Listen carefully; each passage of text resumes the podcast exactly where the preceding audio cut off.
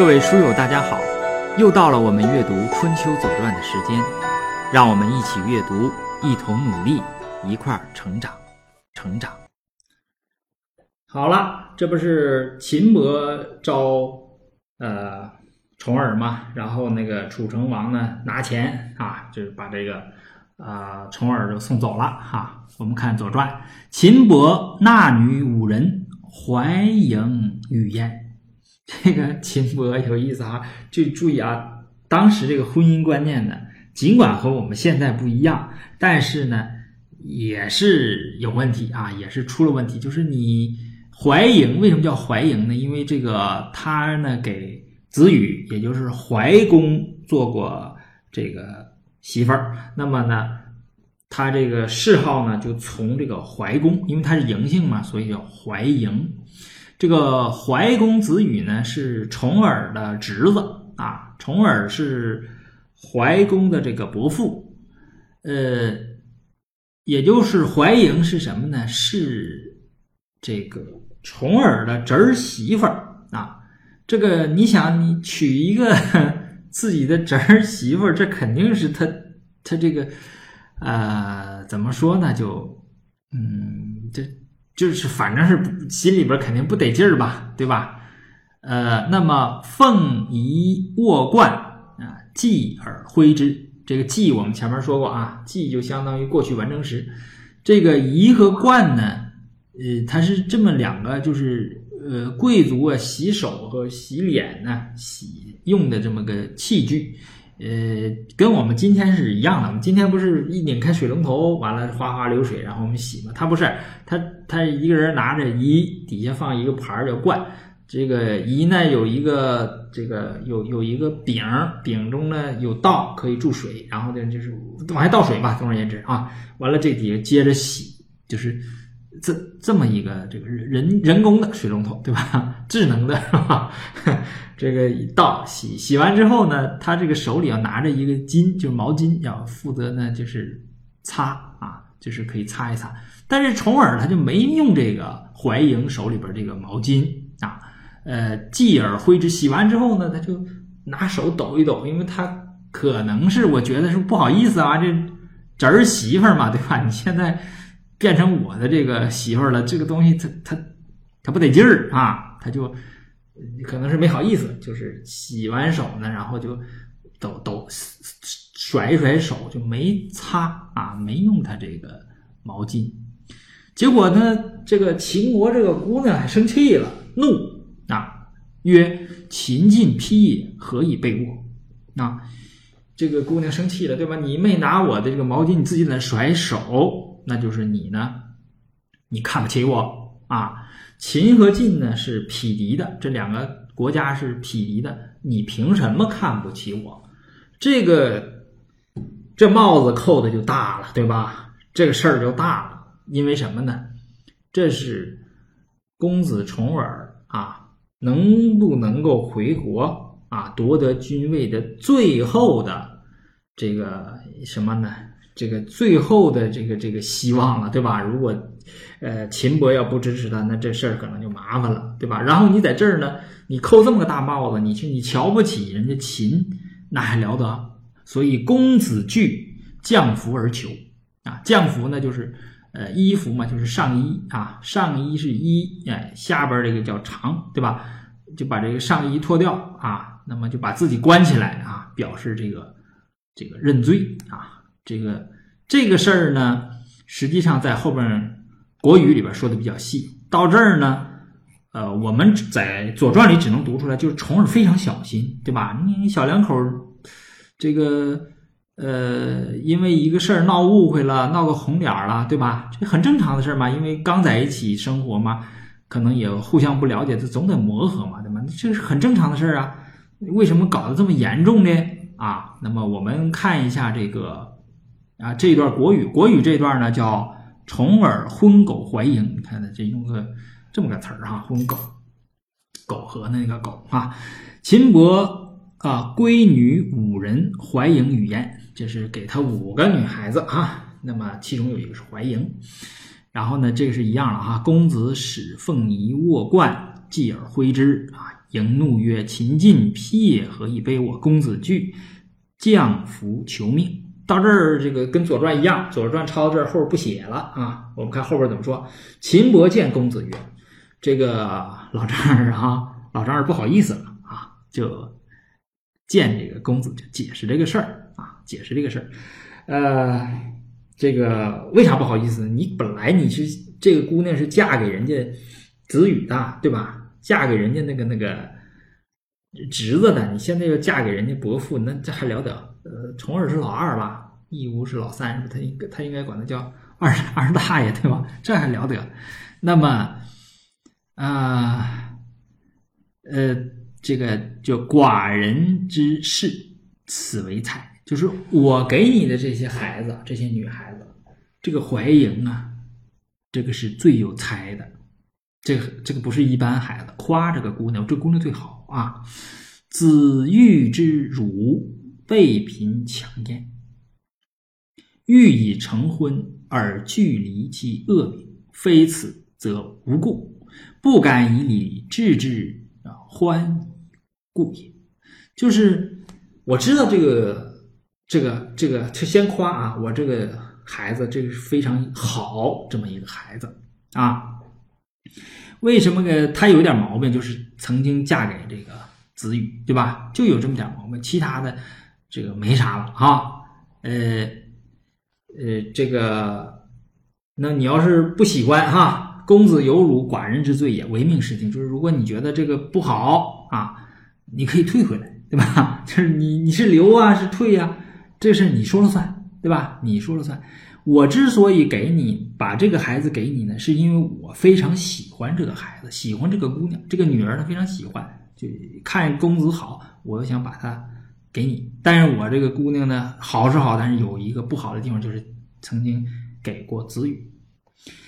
然后呢，这个就说你到底要不要？你不要可以退回来，对吧？这老头呢，这个秦穆公呢，是就是说的比较诚恳啊。然后这个这公子嘛，公子欲辞啊，公子就想把这姑娘退回去，说这这这姑娘太厉害啊，这这这怀莹太太厉害了啊。我就受不了啊！然后呢，这几个人就劝啊，这个司空季子前面都说了，这五跟他五个人最有名的一个哈啊，呃，最有名的五个啊，这最后一个就说，呃，给他一顿劝。这一顿劝呢啊，这个是，哎呀，我的天哪，这个我读了费了好大的劲呐啊，还得找这个这个世系，嗯。就什么呢？就是把这祖宗十八代都翻出来了哈，就把黄帝、炎帝，呃，这段呢，就我觉得，我建议大家呢仔细看一下，就是为什么我们叫炎黄子孙哈？这炎帝、黄帝呢，是怎么出来的啊？都是谁和谁怎么回事啊？呃，这个时间关系呢，我不在这个地方啰嗦，但这个地方真的有意思，我建议大家呢仔细读一下啊。从就扒到炎帝、黄帝那儿啊，最后呢，最后是说什么呢？就而且呢，这里边还有一条啊，就是第二个就是讲究同性为什么不婚啊？这个为什么要就异性相结合？这个这这里边都说了，就是当时那个人啊，就是春秋战国这一代呃那些知识分子啊，就总结出来的这个这个道理在哪儿啊？呃，最后呢，最有用的啊，就是今子与子羽道路之人也，啊，就什么意思？是说你和子羽啊，你不，你别把他当你的侄子了，对吧？你们就是路人，对吧？你回去就是要把他取代的，就是要杀掉他的，对吧？你就不要拘这个小节了，对吧？娶妻所弃，以及大事，不亦可乎？他扔掉不要的那个就是怀莹，我娶了。他不要的这个东西，我是为了什么呢？为了成就我的大的事业，不亦可乎？啊，这是，呃，我看着非常有趣儿，就是司空季子啊，这个他，我不知道这西司，我们后边再研究吧。这个司空季子和重耳是什么关系呢？说话这是非常小心，前面哇啦哇啦哇啦说一大堆啊，都是理论上的东西啊，最后呢，落到了这。就一句话啊，就一句话，这。也是说话的一种方式吧，我们可以学一学哈。然后公子谓子犯曰：“问他救了何如？”对曰：“将夺其国，何有于妻？为秦所命从也。”这叔这个不是叔，这舅舅说话嘛，舅老爷说话，那就一句话，对吧？我都要把他的国拿来了，这怀公啊，何况他的妻子呢？我们就听秦国的，对吧？就意思说，前面这两个人啊，问两人了。问这两个人都说：“你娶了吧，不不能往回辞。”呃，这这还不行。又问子瑜啊，子瑜就是赵崔。赵崔这是最有学问的，对吧？呃，赵崔对曰：“啊，说礼智有之曰，把这个礼拿出来啊，这他是非常学问非常大的哈。那么将有请于人，必先有入焉；欲人之爱己也，必先爱人。”遇人之从己也，必先从人。你看，你要想让他支持咱们回国，我得先听人家的，对吧？人才才能让人听你，对吧？你要想人家爱我，我们得先爱人，对吧？人家这姑娘这么喜欢，这姑娘交给你，你咋能给人退回去呢？对吧？啊，那意思就是说，你呀，你要是无德于人而求用于人，罪也，那你肯定不行嘛。啊，这赵崔呢，也是 挺有意思，对吧？呃，举了一个礼制，哈，举了个礼制，呃，就是劝他说啊，受好以爱之，啊，听从以得之，据其未可也，又何疑焉？行了，这几大啊，这个柱石之臣，对吧？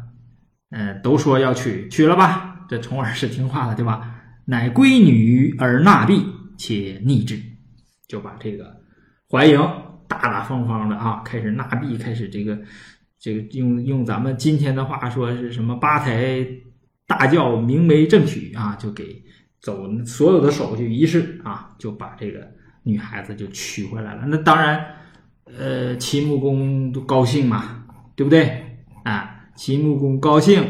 那么这个事儿呢也就成了，但是怎么成的啊？这个也得要读一读啊，因为这个时候什么上来了，《诗经》上来了啊。这个事儿最后啊，最后结的时候呢，今天可能没时间讲到结，结还有一段《周易》啊，《周易》呢，我作为一个彩蛋吧，看看能不能在明天、后天找个时间给大家读一下哈。他日公享之，啊，这个这也是从国语里边抄来。这有一天啊，另外一天，这个秦穆公要请这个重耳吃饭啊。呃，这个子范曰：“吾不如崔之文也，行使崔从。”那么这这可能是啊，这一定是啊，要带这个他舅舅去。他舅舅说不行，这个事儿必须得派赵崔啊，赵崔，呃。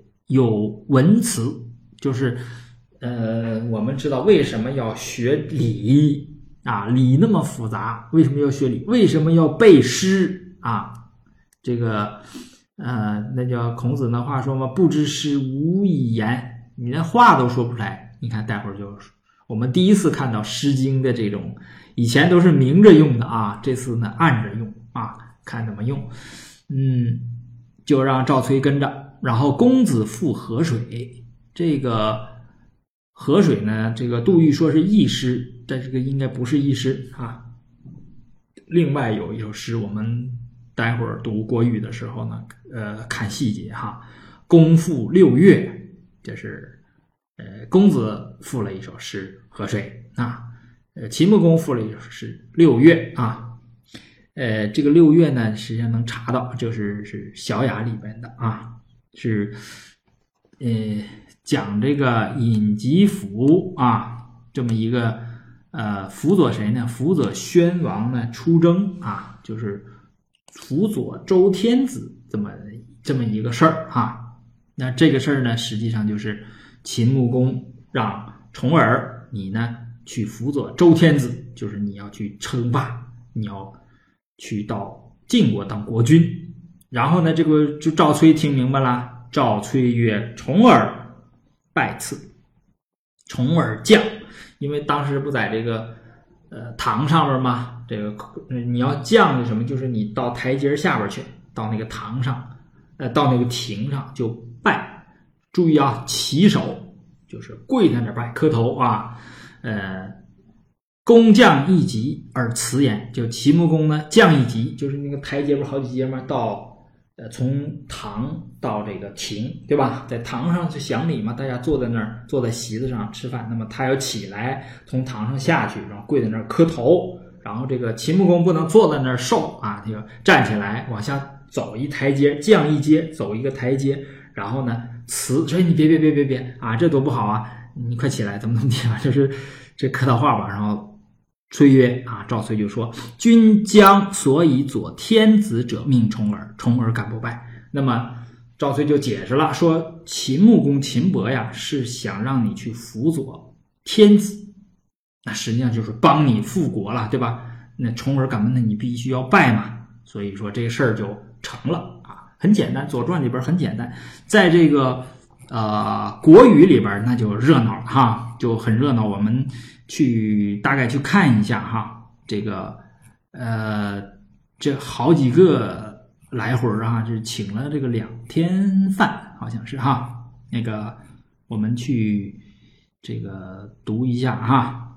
那个他日秦伯将降公子，公子使子范从啊，让舅舅跟着去。子范曰：“吾不如崔之文也，请使崔从啊。”乃使子瑜从，子瑜就是赵崔的字啊。秦伯享公子如享国君之礼啊，九县嘛，对吧？子瑜相吴宾，子瑜呢就做这个礼宾啊，就是相当于自家带的那个那个那个叫什么叫司仪吧，相当于那种哈。呃，足士秦伯谓其大夫曰：“为礼而不忠，耻也；忠不胜貌，耻也；华而不实，耻也。”不度而失，耻也；失而不济，耻也。啊，齿门不闭，不可以封。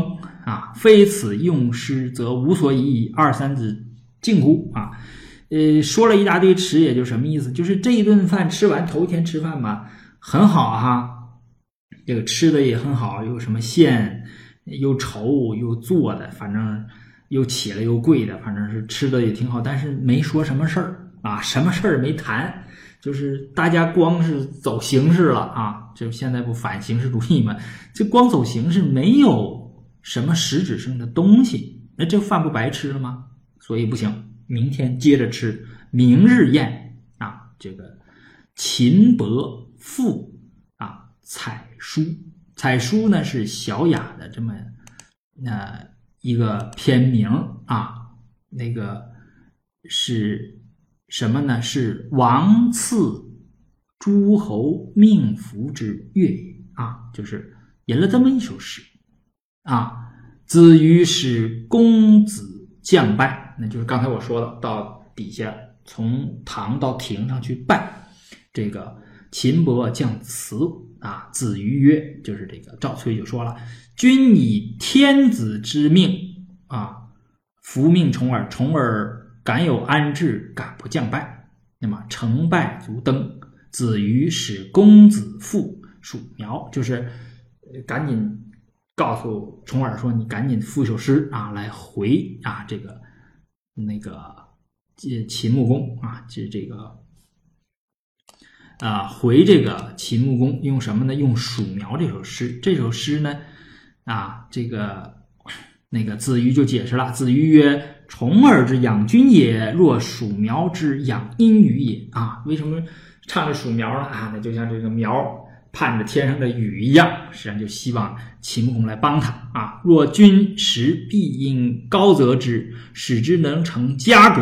你看，让它长大成为好的粮食啊。这个，这个是，这个应该是繁体字，这个应该读建，对吧？呃，建在宗庙，君之利也。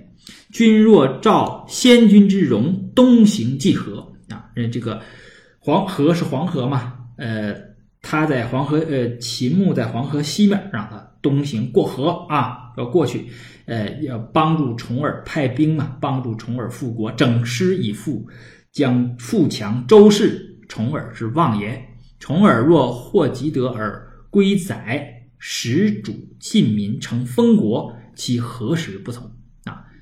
这个这个意思呢，呃，就是啊什么呢？就是说啊，请求了，很请求秦伯、秦穆公派兵帮秦帮重耳去夺取晋国的这个政权。啊，秦伯叹曰：“世子将有焉，啊，岂专在寡人乎？”秦伯的这个呃意思呢，啊，就秦秦秦伯叹曰嘛，说，呃，这个人将会获得这些，哪里是单靠我？那这句话就不好说了啊。你说是他是推辞呢，还是谦虚呢？这就不好说了。那么。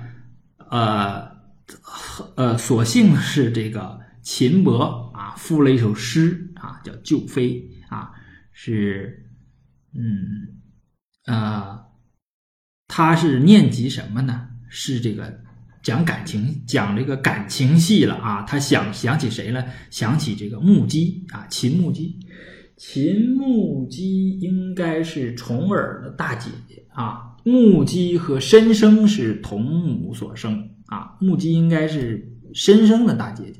这个时候可能木屐已经去世了啊。这个秦穆，呃，秦穆，这个这这个不知道去不去世呢哈。反正总而言之，就说起这个木木屐这个事儿了哈。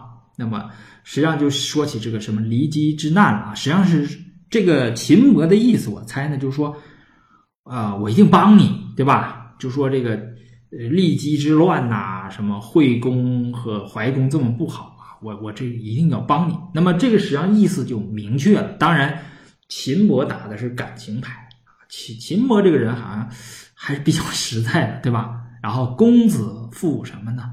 赴河水，这个应该是是赵崔告诉的啊，还是公子赴的啊？就是这个河水，这个河字啊。实际它的免就是三点水加一个乞丐的那个盖，好像是那盖字吧，就是那个字读免啊。这个应该和应该是这个字的这个这个就是写的时候，因为古古书不抄嘛，把这个免字可能就抄成了这个这个和字啊。实际上是这个免水，它叫免底流水，朝宗于海。这是意思呢，是说。我要是反国了，那我一定会好好的对待秦国。实际上也是当年那个是叫秦晋之好嘛，对吧？那个，呃，呃，这个秦伯呢，呃，说感情啊，说两国这个秦晋之间这个关系啊，实际上呢，就是，呃，说我帮你，你可别像谁呢？别像你那个秦晋。惠公似的啊，像你那老弟似的，对吧？那叫什么？老大傻，老二奸，家里有个坏老三，对吧？那 像你家那坏老三似的，对吧？哎呀，就把我霍霍够呛啊！那么从而呢，赋一首河水，说我回去之后一定好好的啊，呃，当朝侍寝啊，我一定好好的对你啊。秦伯父六月，这个。你看那个《左传》里呢，对他呢就是一个很简简单的就说说了哈，对吧？他复河水，他复六月，而你拜拉倒，对吧？那个六月呢，那就是说要以左天子了。这个实际上就是，呃，秦伯告诉重耳，你呀，我帮助你，你要呃成就你的霸业。那么子于使公子将败，秦伯辞言，实际上是两败两辞，对吧？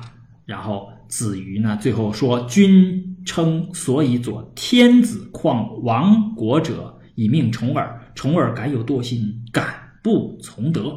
啊，这事儿就定下来了啊。那么实际上是好几个来回，《左传》里写的呢，还是比较简单啊。这是最后一段啊，流亡到最后，哎呀，踩着钢丝，对吧？你说挨饿呀，说什么的？”